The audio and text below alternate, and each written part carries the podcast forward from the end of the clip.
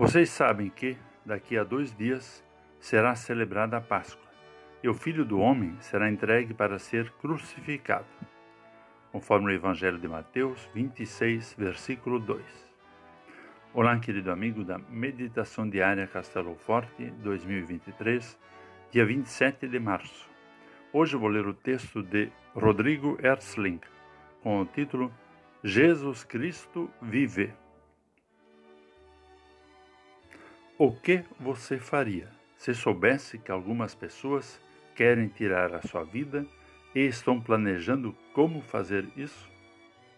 É muito provável que você iria se desesperar diante da situação. Jesus viveu isso ao enfrentar a dura realidade de saber que um grupo de pessoas estava tentando encontrar alguma forma de tirar a sua vida. Ele sentiu na pele a crueldade do ser humano, que o perseguiu desde o seu nascimento e que agora iria levá-lo até a cruz. Apesar de tamanha injustiça, essa perseguição a Jesus não terminou com a sua crucificação. Muitos cristãos foram e são perseguidos, torturados e mortos por governantes cruéis. Diversas filosofias, movimentos políticos e correntes religiosas fizeram e ainda fazem o possível para tentar matar Jesus da vida e da história do ser humano.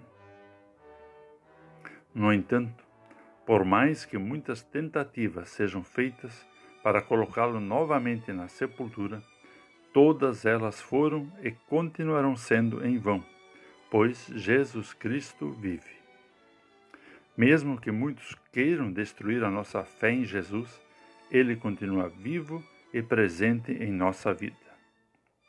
É graças a este fato que hoje podemos nos alegrar em saber que a obra e o sofrimento de Jesus não foram em vão, mas que têm um grande propósito: a nossa salvação.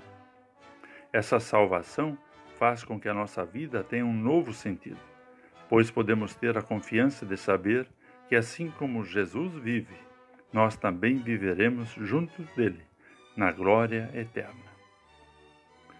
Vamos falar com Deus. Querido Jesus, obrigado pelo grande amor que demonstrasse por meio da cruz, que nos faz lembrar o preço pago pela nossa salvação.